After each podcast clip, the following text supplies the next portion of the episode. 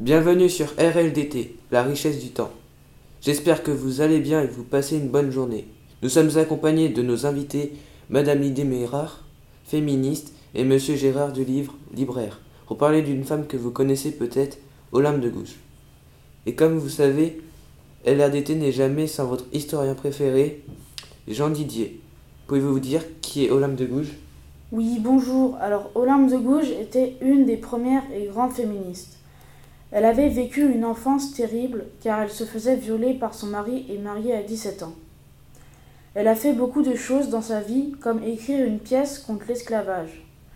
Elle participe aux États généraux le 5 et 6 octobre 1789. Elle va chercher du pain à Versailles avec les autres femmes. C'était une des premières femmes à rejoindre le cercle des Lumières et aller aux États généraux.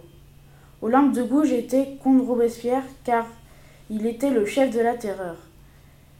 Elle voulait ouvrir les yeux des citoyens. Euh, Merci Jean Didier. Gérard Dulivre, parlez-en du roman graphique de Olympe de Gouges. Il s'agit d'un roman graphique qui comporte plus de 400 pages, des dessins pas très poussés, mais des textes importants. Dedans, on peut y trouver, trouver des peintures historiques comme Serment de jeu de paume, les États généraux et plein d'autres tableaux plus importants les uns que les autres. Ce roman raconte la naissance à sa mort guillotinée en passant par les États généraux, Versailles, le serment de jeu de paume et bien d'autres. Mais n'oublions pas que c'est Catel Muller qui a fait les illustrations et José Louis Bouquet qui s'est occupé du scénario.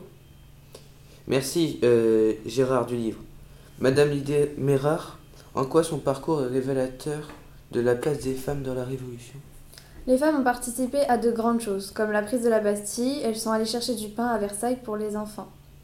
Et elles ont représenté dans la plupart des allégories, comme l'allégorie de la justice, la France et la liberté, et celle de l'égalité. Mais malheureusement, même si une femme est représentée dans cette allégorie, l'égalité n'est pas complètement entre les hommes et les femmes. Les femmes ont en moyenne 18,6% de moins que le, salaire d'un homme au jour d'aujourd'hui. Dans l'ensemble public, le salaire d'un homme est 17,8% plus élevé qu'une femme. Dans la fonction publique hospitalière, 21,1% de plus qu'une femme. Grâce à Olympe de Gouges, l'égalité entre les hommes et les femmes a pu avancer un peu plus. Si Olympe de Gouges n'aurait rien fait, l'homme aurait bien, plus d'égalité envers la femme. Et aussi, Madame Lydie Mérard, pouvez-vous dire en quoi ce combat est-il toujours d'actualité? Il est toujours d'actualité car dans certains pays, les droits qu'Olympe de Gouges a demandés ne sont toujours pas accordés. Et car, 200 ans après les demandes d'Olympe de Gouges, ces demandes ont été abolies. Certains pas complètement, comme je l'ai dit tout à l'heure, l'égalité entre l'homme et la femme. Mais, euh, Merci Lydie. Ah, je viens de recevoir un message d'un internaute sur notre site officiel lrtt.com. C'est un message de Shana206. Bonjour, je m'appelle Shana, j'ai 14 ans.